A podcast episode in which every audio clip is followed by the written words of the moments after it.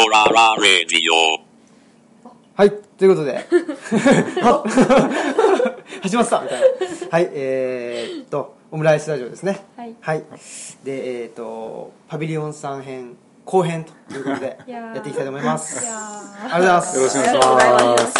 はい、えー、私、オムラジオの革命児、青木です。そして、マスクです。えーマスターです社長です。はい、ということで、はいえー、っと、前回、はい前の週、はい前の週。前の週。前の週はあの盛り上がりましたね。盛り上がりましたね。やっぱりあの旅先で、はい。えーのあの軽犯罪。に どう自衛するかっていう話で盛り上がったというまあまあまあ役に立つ話。役に立つそうですよね、えうん。普段有意義でしたよね。本当にそう思います。ということでえっとまだ。あそうだ。それでえっとパビリオンさんをですね、はい。このカフェを実態というか 実実建築として作る、過程で、まあはい半年ぐらいでできるかなと思ってたら、そうです3年半はい。かかってしまったとはい。いうことですよね。うん。だからあれですよね。そんで自分で、まあ、DIY がうん。あ良かれと思って 最初から計画的にやったわけじゃなくて なくて。なくて、はい。あのやむにやまれずはっていうことですよいね。そうでしたね。ははあということでできたというのがはい。2000、いえっとまあ2006年の春から始めて2009年の秋に一応まあ完成でオープン完成してということになりましたまあもうね3年半かかってうんもうだから最後はもうすなんで3年とか超えとんねんってこうあはい周りも思ってるし自分も相当思ってるんですよ。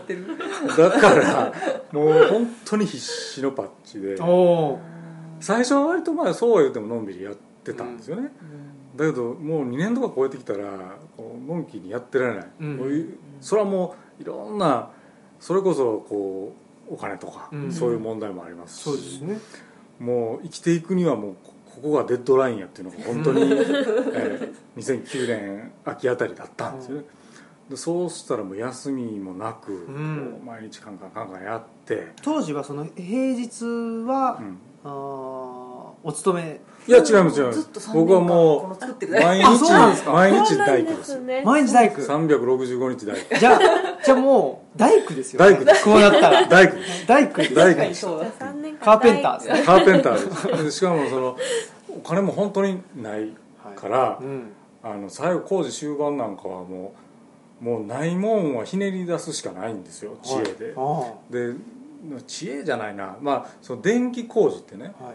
あのさいあの工事の終盤になるとまあ電気配線とか必要なんですけど、これ頼んだらえらいことになると、うん、結構お金かかりますからね。あで、まあ、それは中盤からもう大体分かってたので、あはい。これもう自分でやるしかないうん。とただこれ無許可ではできないんで、うん。資格が必要だと、で、まあ、第二種電気工事士っていう資格があって、まあそこなんだ。そんなにまあそそういうほどすごいあれではない。ただまあ一応国家試験でねはい。年に1回あるんですよ。それを受けて資格を取ってすごいでですね。資格さえあれば、まあ、ホームセンターで買っていた材料でも自分でこうでよっきるぽどお金がなかったんですね。本当になかった高い高いです。高いね。でも資格取るのにはお金あんまかからない。ちょっとかかります。だけどそんなん工事頼むことに思ったらあもう。もう10分の1とか20分の1あで済みますから。全然違う。全部頼むとなった。ら金がないってなるとね人間結構ほん結構努力する。すごいバカ力。すごいですね。ね試験なんて昔大学受験なんてことごとく失敗した口なんですけど、はいはいもう電気工事士は一発一発で。え。すごい。さすが。もうこれ逃したら次来年やと思うと、うんうん。そうですまた1年伸びちゃうわけですね。もうもそうオープンがうとてもじゃないけどさ耐えきれんはあ。でもいなんかすごいのがよく諦めなかったですねと途中で。諦めるという選択肢がなかったんですよ。あそうですか。諦めるっていうことはもう生活もうお店をやることを諦めて そうだか。らなぜ現場がほったらかしになりますから、はい。その誰も続きやってくれないですからね、うんうんでなんかどっか働きに出ると出稼ぎに出ると、うん。うん。でそれをすると自分がやろうとしてることからさらに遠ざかるじゃうないですか、ん。そしたらもうとにかく嫌でもでも工事を突き進めるしかないという状況だったので、まあだからこう迷う余地はなかったんでね、すごいですよ。お金本当ないからあの例えばね隣の奥さんがが、はい。おばちゃんがねあの本当に優しくて、はいこれ食べ言ってこうや 野菜とか野菜をいただいて。親戚が畑やってるからこれ食べ大根とかキャベツとか。もうそういうこう施しで生きてる時代が本当にありまごしたいただいてあーごいいただいてる。なんか修行中みたいな。あの時ねあの玄関先でねこれ食べっつって、はい。ラーメンを持ってるんですよ、あの丼バッチにはい。出来上がったラーメンを持ってて、これ食べって。もう出来上がったラーメンが目の前にあったら食べないっていう選択肢はないそれはじゃないですか。そうですね。ありがとうございます。さあね冷めちゃうしこの間ちょっとあの尾道行ってきてって言ってへえ尾道だ。お土産お土産を。お土産。はいすごい。もう本当美味しかった。はあ。染みますねそ染みました。れはね助けられてる。作業着のままもう一気に食べました。あ美味しかった。あでもあれは忘れない。3年間作ってたからこそまあご近所付き合いもなんかすあー。ごくそうですよね。自然になんかできるようにな最った初はめちゃくちゃ怪しまれて。何やってんだあそ何こは。そうです何を家壊してる人がいるみたいな。怪しい。壊すところがやったんですか？そうそう解体から解体から。えです。半解体つけてですけどね。解体してた。よでそれを一人で。なんかハンマーですか？そうそうそう。ハンマーで。えだから土壁やったんで土壁はあの粉塵を。そうそうそうマスク最初はあの簡易なね花粉症マスクみたいなのしてた。はいはい。じゃまああんなん全然やめたからダメだと。もう鼻の穴からもう真っ黒になるんであ次はあのこういうやつ使い捨てフィルターを入れるあのマスク。もうちょっとこはうちゃんと防げるね、あはい。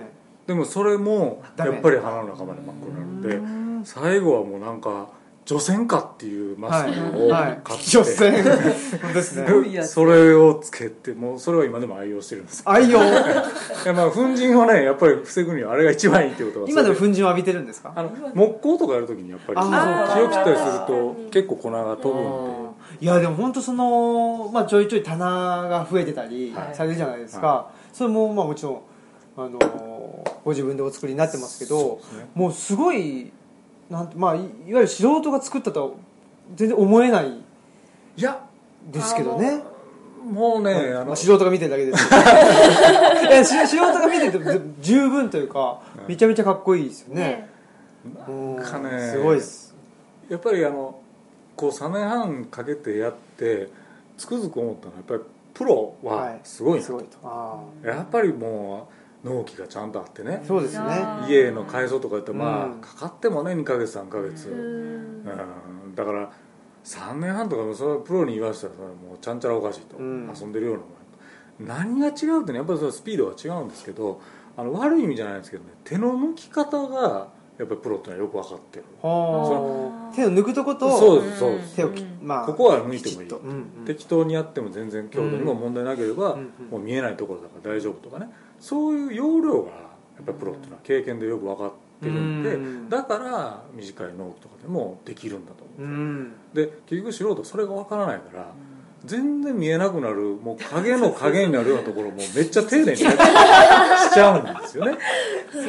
そうとか強度とかも不安があるから、もうガッチガチにそん。なにせんでっていうぐらいやっちゃったりとかそれでどんどんどんどん時間かかるんですよね棚とかもそのすごくこうねよくできてませんって言われるのはそれは多分やっぱ素人やからだと思うんですよ。ああ逆に。適当なものが作れない。う逆に。んなんかやるからには鉄頭鉄尾やっとかないとなんかこうあかんのじゃないかみたいなうねでまあ一応納期もないですから、まあ、それやったら納得いくまでみたいな、そうは言っても何年もかけたら本当はダメなんですけど、棚とかでも大体ね構想が始まって出来上がるのに約2年ぐらいは どれもこれも。長い長い。いいっすね。ここに棚いるよねって言ってからそこに棚がつくまでに最低2年はかかってますね。でやっぱりそれは社長は何も言わず。いやもうこれ言っても。だって家の家具もまだあの足りないのがあるん。でそれはもうだから結婚してからの13年ぐらい言い続けてるのがもう 家の方はまだ後回しなんです。よおあ店はやっぱり先あでも家ででもだからまだお店作りに取り掛かる前にねあの今使ってるテーブルそれから棚ねキャビネットとかあのパソコンとか置く台とか割とね下駄箱とかねうん。いろいろ作ってたんですよ。はいだからもうなぜ、まあ、それもお金もないんでもうないものは自分で作るっていうそれはまあまあ基本としてあったんで、はい。それをずっとやっててでも途中からお店作りが入って今今もお店の改装が優先なんでうん。家の家具はもう全然更新されてない。どんどん後回しになってる。うん。家は散らかってますね。やがってますね。でもなんかその、まあ、お金をかければなんとかなる部分がたくさんあるじゃないですか、今のまあそう世の中って、ですよね。そうですよね。でもお金がないと言言っても、やっぱりねそこれはさすがにお金出した方が安かったりとかね。とかすする場合もあるじゃないですか。でもなんかそれをそっちを選択せずに、うん。まあ、ちょっと時間がかかっちゃってもいいからうん。やるっていうのうは、んお面白いっていうか、いやなんか近代近代人っぽくない。全近代感がありますよこれはねか。いやだからね他の人はどう思うかわからないですけどそうやって作ってはる人の中にも当然そういうバランスを考えてね、うん。ここは作る、うん。ここはでも頼もうっていうことをでちゃんと要領よくできる人もたくさんいるはずなんですよね、実際。だからなんやろうな。なんかね最終的にはこう、まあ、じゃあ自分で作った方がそのその方がうまいとかじゃなくて納得がいくみたいな。例えばねあのつくづく思うのが既製品っていうのはやっぱり既製品なんで、うん。その自分の用途にそのやっぱり100%はかなわないんですようね、ん。妥協してまあね。どっか妥協する必要はあるんですよ、うん。本当まな板一つとってもあのぴったしの大きさってないんですね、うん。そうしたらもう自分で板切ってここの台にピタッと合うのが欲しいってなったらカスタマイズするしかないじゃないですか、その発想で結局全部じゃあもう作ろうかっていうことになってたんですよね。で既製品をうまく使う要領がないだけなんですよ、はい。ええ。あー。そのこれでいいじゃないかみたいな妥協妥協って言ったらおかしいな、うん。うんその上手にそれができない。融通が利かないですね。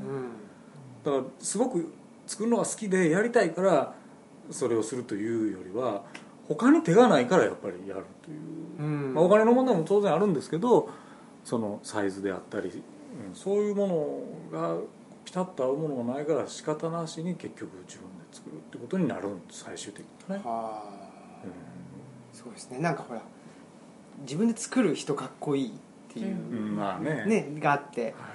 でそういう人になりたいとかじゃないってことですもんね。もいや特にないですよ。ですよね。本当に。それはとその思い描いてたのとなんか全然違うもの出てきたっていうことはあんまないですあか自分が作る場合に、はいなんか作ってみたらちょっとなんか全然そのはい。はいはいはい描いてたものとは違ったっていうのはないですか？あのね、まあ、なくはないけどやっぱりとことんやりますよね。違う間は完成はしないで。なるおーほど。やりますよね。うんそれはなんだろうな。やっぱそれを求めたんじゃないからそれではないっていうことで。う、うん。やっぱりうん改良を重ねていきますよね。うん。もちろんその時間の関係でとりあえずそれを使わざるを得ないってことはありますけど、それもまだこう未完成状態であるという前提で使いながら、また次時間ができた時にさらにそれに改良を加える。求めてるものは何かあるってことですもんね。そうですね、うん。だからそのバチッと形があるわけでもないですけど、そのうん自分の中に何か使いながらこういうふうにもっとなればいいなみたいな形が次出てくればイメージとして出てくればやっぱりそれを求めていくっていう形になりますよね、はうん。うん、改善したいっていうことはねやっぱりなもう本当にちっちゃいことから大きいことまであるって、まあ、今でも喫茶店営業しててそのカップを置く場所だったりそのコーヒーをドリップする時の位置関係でこの辺にもうちょっとこう高さが欲しいなとか、うん。そういう細かいカスタマイズは常々やってて思うわけですよね、うんそうするとあじゃあ次時間できたらそれしようっていうんでどんどんどんどんこう後の計画がもう先へ先へ伸ばされていって、うん。家具はもう全然できない、う。んそういうふうになっていく。あ人生足りないね。あー。そうですよね。それはそのマスターはそういう、まあ、使い勝手とかあい。うことでありますけど社長はどどうですか？このパビリオンさんはのなんかこういうところをこうしたいとか結構お二人ともご意見があってそれを合わせて作るって感じなんですか？あー。意外とお互いにあの特段先行型というか なんていうか、へえええもそうか。そう妥協はしないよね。あうん。の要するに相手に譲ってあまあだからその要するにどっちかが決めるんですよ。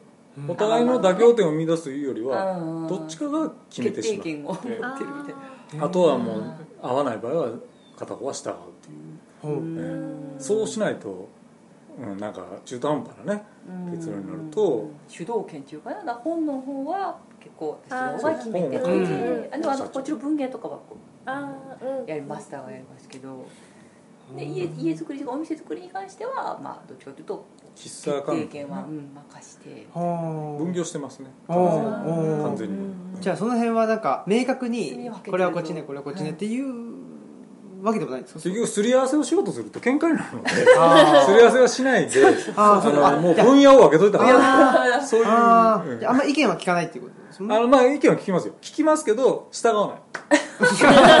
あどうなどうなんだこれ。ちょっと一応聞いとくけど。いといて。ああなたは気に入らないのねと。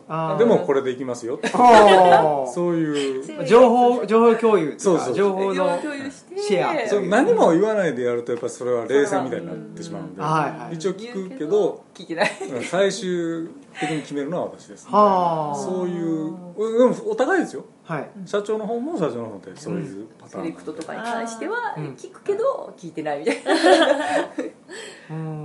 で大体それでうまくいってるってことですよね。まそうなのあかな。まあまあ。勝手同士。勝手同士。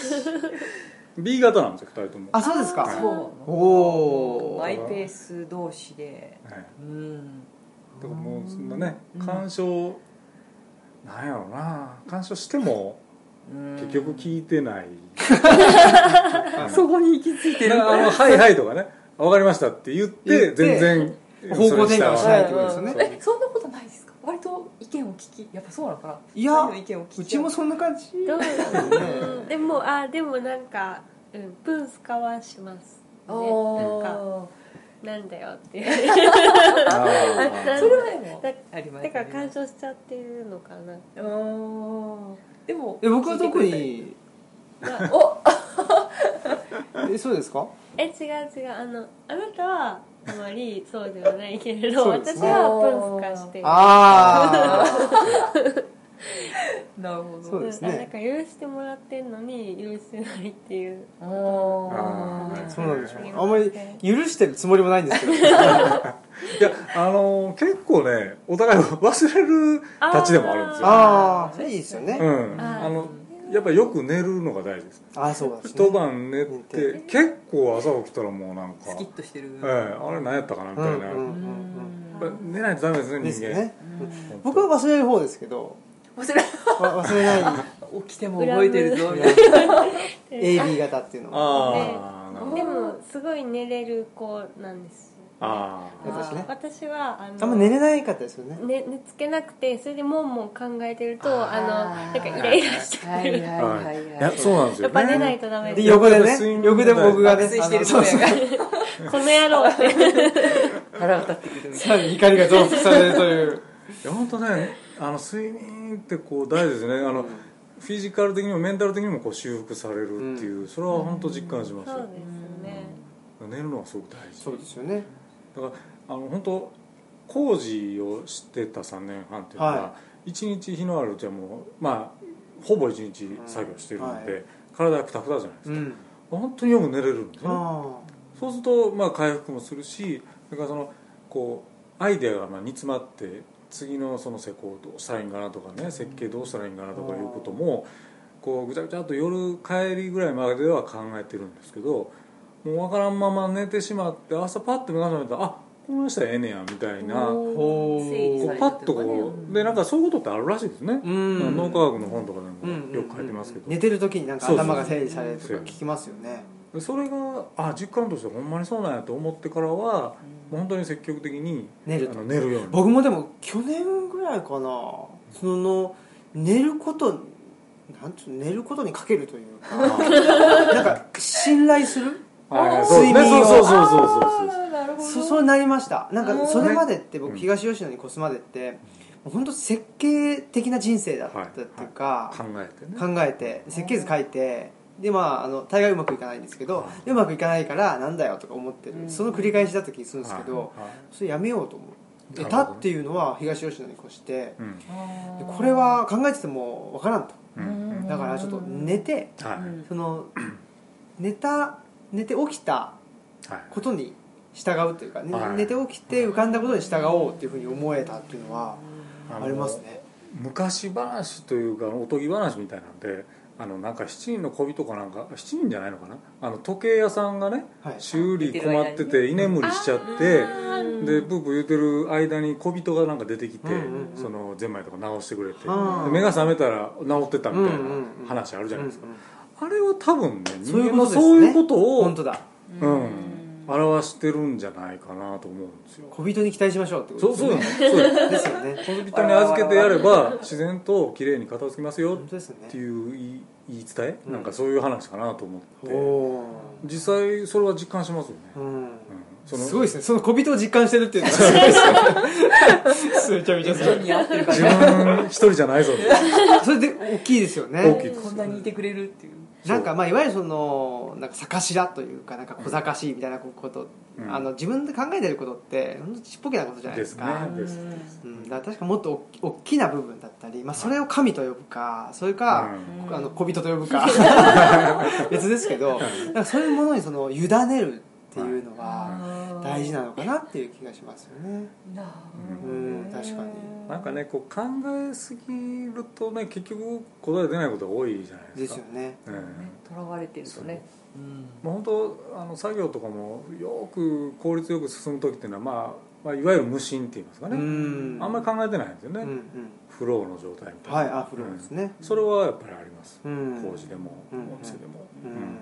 お店の時もありますか？ありますねだからそのなんでしょうね。あのお店がすごく忙しいってことはあの残念ながらないんですけど。そうですかえ今日今日も忙しい。いやまあまああのちっちゃな店なんでこうね一時にお客さん重なったりすると多少忙しいってことはありますけど、まあ言うても知れてるんですけどね、うん。ただなんていうんですかね。あのそうは言ってもこう機械的にこうベルトコンベヤーのようにこう流すような仕事でもないので、うん。やっぱり、まあ、人と喋ったり、あの場合によっては知り合いの人にこういろんなこうなんか気を使うじゃないですけどねサービスするとか、うん。そういうこととかも全部含めてわーっとこうごちゃごちゃっとなってる時に、まあ、ちょっとフローのような状態で、もう無心でやると、うん。特に意外に会話なんかもそうですね。へえ。あんまり考えて喋ってる時は自分で何言ってるのかよくわからなかったりするんですけどフローみたいな状態の時は対話が自然とこう回っていくっていうんですかね。う、ん。もうこう自分が喋ってるというよりもその間にある間がこうくるくる回ってて、うん。自分はそれに乗ってるだけみたいなね、そういうことはたまにあります、はあ、えはあ。社長はどうですか？そういうのはありますか？そうそうやな。やっぱなんか OL 時代と一番変わったのが誰が来るかわからないっていう状況になってで最初やっぱりすごい戸惑いがあってなんか全然慣れなかったんだけどもやっぱりなんかいろんな人とこう会話するようになったら、あこんな感じかなみたいなことはなんとなくはつかめるようにはなってきたかな。な。お店ってあのこうどんな人が来るかわからない。それが面白さでもある。ですまあその来た人にもう遠い側面じゃないですけどうん。対応していかないといけないってうんいう、うんアドリブ力。そうですよね。まさしく。別にそのこ求められてはいないかうもしれない。ゲゲーとしてそれをやってるわけじゃないですけどでもまあ喋りすぎてしまう。ねお客さん一人一人にまあそれなりに喜んで帰ってもらおうと思ったらそれぞれの対応っていうのをしていかないといけない。のうでん。そういうライブ感みたいなものは、勤める時代にはない。ない。うん、経験ですよねやっぱり結局醍醐味というか面白いんだろうなっていう実感するようになりましたね。うん。でもなんかあのダメージ受ける時ないですか？ありますよ。あります？あありますあります。それは。ぐったり疲れて。そうですか。でもそれはねその相手から何かその例えば悪意であるとか、うん。そういうものでダメージを受けるんじゃなくて、自分自身がそのやっぱりこううまくそうだね。こう働けなくてうん。疲れるっていうパターンですね、あの時もっとこうしたらよかったとか。へえ反省会みたいな、うんそうそうそう、うん、なんかもっとうまくできたんじゃないだろうかとかね、そういう疲れですよね、うん。うん、人に疲れるとあんまりないかな。なんかやっぱうん。まあそういうね例えばお医者さんとかだったらねもう1対1で患者さんが来てどうしたらいいでしょうみたいなことをこう全部こう引き受けないといけないみたいな、それやとその人に疲れるってことあるかもしれないですけどまあ喫茶店カフェなんでそこまで人とこうなんていうか直接的にこう向かい合うわけでもないんでね。やっぱりお茶を返してるっていうのが大きいと思いますそうか。お茶が間にあって人と自分がいるので、うん。何もその自分が全責任持ってその人を受け止める必要はないんですよ、うん。やっぱりお茶なんですよ仕事してるのは、うん。それを自分がこう無理なく無駄なくこうやれればある程度は、うん、お店としてはそれでいいのかなと思いますけど、すごいですね。なんかねトホンさんとも話した時にはい。砂川さんとも話した時にやっぱりねその辺のまあお客さんとのはいはいはい。接し方みたいなことうんでうんうん。ね。難しい。難しい部分もあるねっていう話もあったりして。そうですね。うん。なかなかね。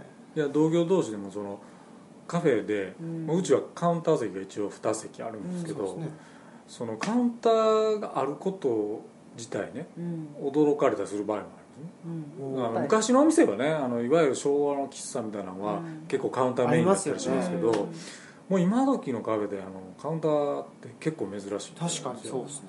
ええ。まあカウンターって本当にあの対面じゃないカウンターはあるかもしれないですけど、うん。一応うちは対面ですから、それカウンターを置こうっていうのは何か？やっぱりそれが全くないカフェは自分にとってはカフェとしてはこう不完全だという気がするからですね、その人とおしゃべりすることすごい好きとか別にそこまでではないですけど、やっぱりなんかその窓口としてね、うん。カウンターというものがあった方がカフェであることのなんか意味がやっぱり、うん強まるのかなと。もちろんあのカウンターに無関係な席の方がたくさんあって、うんそういうところに来てそのおしゃべりも何もなく帰る人の方がもちろん多いですしそれでいいんですけど、なんかカウンターっていう場所は、まあ、カフェにはやっぱり、うん必要かなって思って、でもその代わりその2席しか作らなかったのはやっぱりそのねカウンターの店になると今度はまた、あね。の常連さんだけっていうことになっても、他のお客さんがねやっぱ入りそうそう新規のお客さんには逆にうん。こう入りづらいようになって。しまう難しいですよね。うんその辺は設計の時にやっぱりちょっとこう考えたところ。あそうですね。うん。どうするかっていう、うん。うん。うん。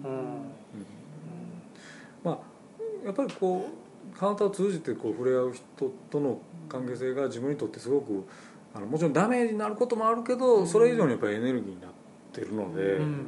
うん。やっぱりそれはうんないよりはある方がいいなと思いますね、うん。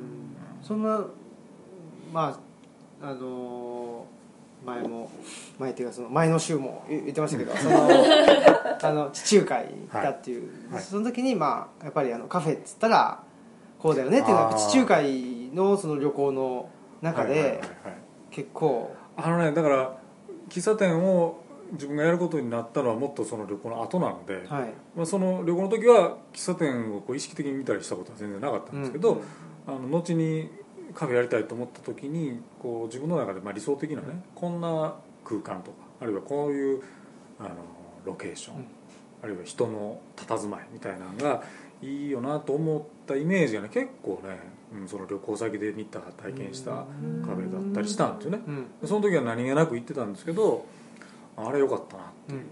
でもそれはねあんまりその具体的に位置関係があれが良かったとか、そカフェあのカップがあれが良かったとかそういうあんま具体的なもんではなくてもう本当空気感って言いますかね、あの雰囲気良かったなみたいな。だから多分その記憶も結構曖昧なんですよ、そんな具体的に何が残ってるわけじゃなだスペインのカフェコンレチは本当にうまかったなとか、うん。なんかそういうのはあって、うん自分の中でこうあれが理想っていうのはいくつかこうねモデルがやっぱあるんですよ、それはやっぱり旅行ともつながってると思いますね、うん。過去の体験としてね、うん。僕はその図書館っていうイメージで、うん。あそこの図書館がとかいうの一切ないんですけど、うん。なんか空間としてすごく、あのー楽しかったなっていう空間が大学院の時にあの教授がいて、はい。で大学院生のあの先輩と後輩がいてっていうはい。状況があって、はい。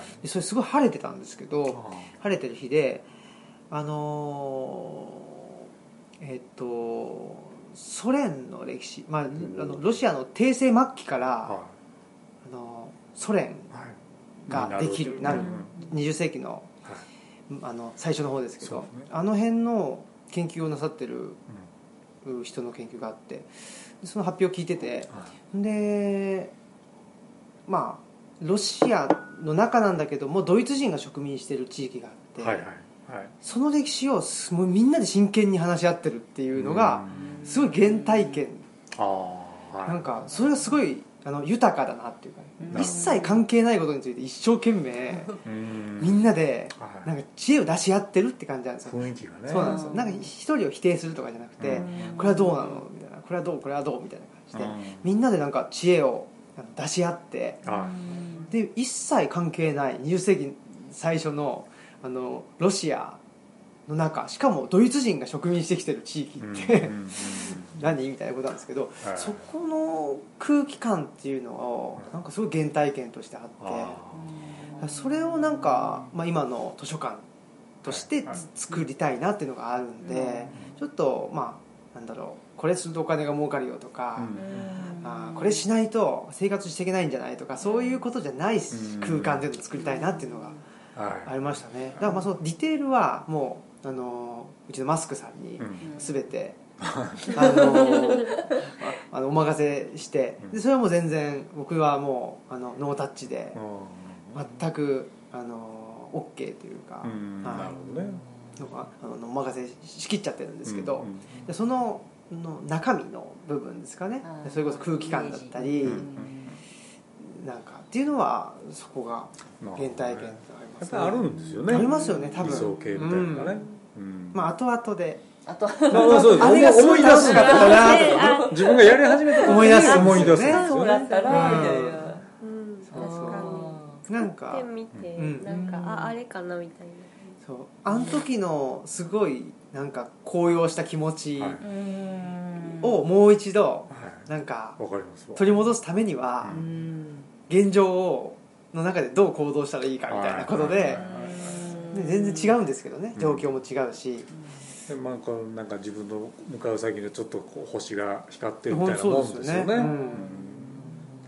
あのなんですか？ちょっとだけこれオーバーしちゃってごめんなさいね。あのラジオで、はい。それこそオムライスラジオじゃないですけどあのラジオ僕好きなんですけどね。あはい。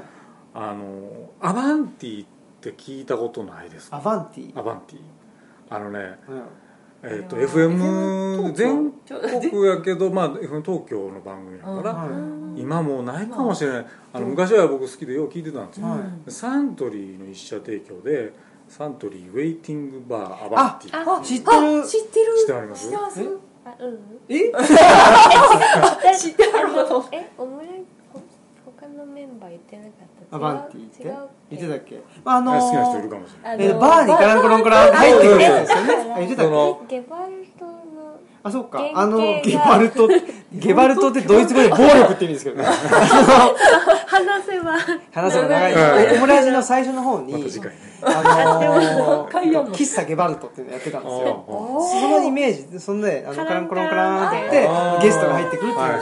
多分それです喫茶店のマスターがねそうそうそう。いらっしゃいとか言って。それ NHK でもあったよね。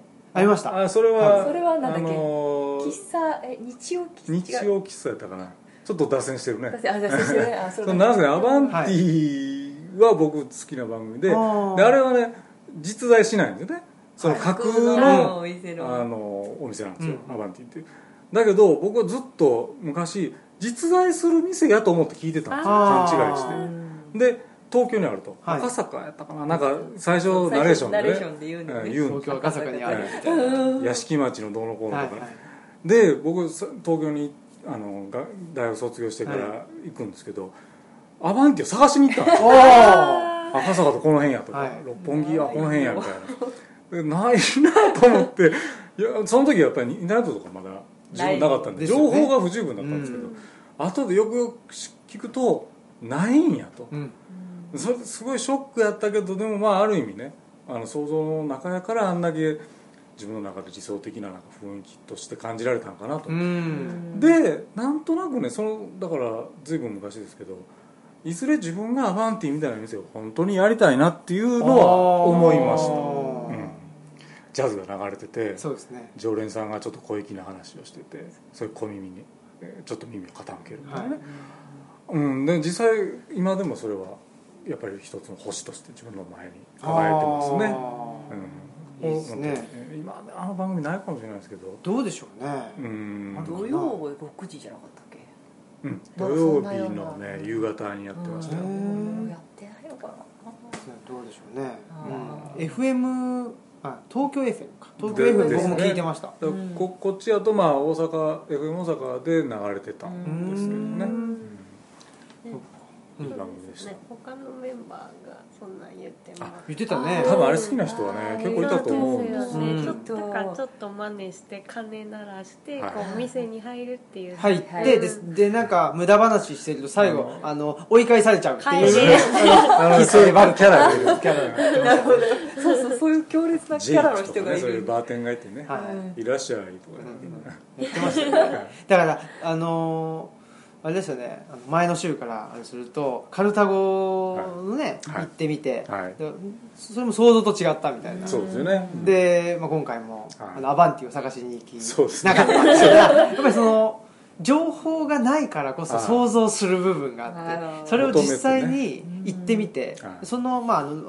落差うん。でショックは受けるんだけども。でもやっぱりそこ行くまでにもう育まれた夢みたいなものがそそすごくこが大事なんですよね、うん。多分。すごくまあ、まあ、ちょっとベタですけど、その豊かな自分の中でこうあったかいものをなんか培ってくれてるんですよね、うん。その得るまでの時間ね、うん。だからそれは大事かもしれない。だから、うん。こうパッとすぐ手に入れちゃうとそれがなかなかこう温まる暇がないんですけど、うんいいなと思ってから時間がこうあってその中で自分の中でどんどんどんどんこう成長してるものがあって、うん。それがある時パッとこう現実にこう花を開こうとするみたいなね、そういうのがやっぱり理想的やなという気はします、そうですね、うん。やっぱりなんかそのないものというか不足分を、は不足をどう補う補うっていうか不足分をどう作るかみたいな空白をどう作るかみたいなのが今の社会で結構僕必要になってきてるのかなと思ってて。それより今の社会だとその何が自分にとって不足なのかが分わかからんなくなってると思う、確かにうん。いろんなものがありすぎちゃって。そうですね。ん。もう情報の方からどんどんやってきちゃうんでそうですね、これが欲しいと思う前にね与えられちゃうとあこれやったかなみたいなことでごまかしてそうなんですよね。やり過ごしちゃうみたいな、うん。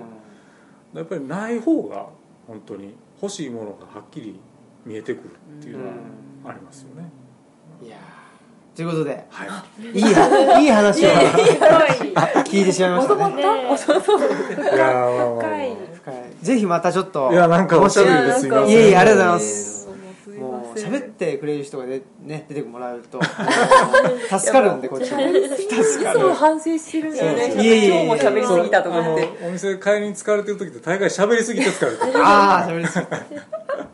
でも喋ってしまう喋ってしまう。そう楽しく。うんありがとうございます。いやこちらまだぜひありがとうちょっと、ございますはい。ありがとうございます。また出ていただけたら、はい、もうこんなんでよければ。ありがとうございます、ということで、まあねまとまりがあったかなかったかというのは ちょっとあの置いといていただいて。やっぱり、まあ、あの我々の現在進行形をちょっとあ話がねできたかなっていうのもあってすごく、個人的には非常に満足しているあので、ーはい、僕は満足したらもうこれはいいんで。あ 別にいいねとかいらない感じ。いらないです。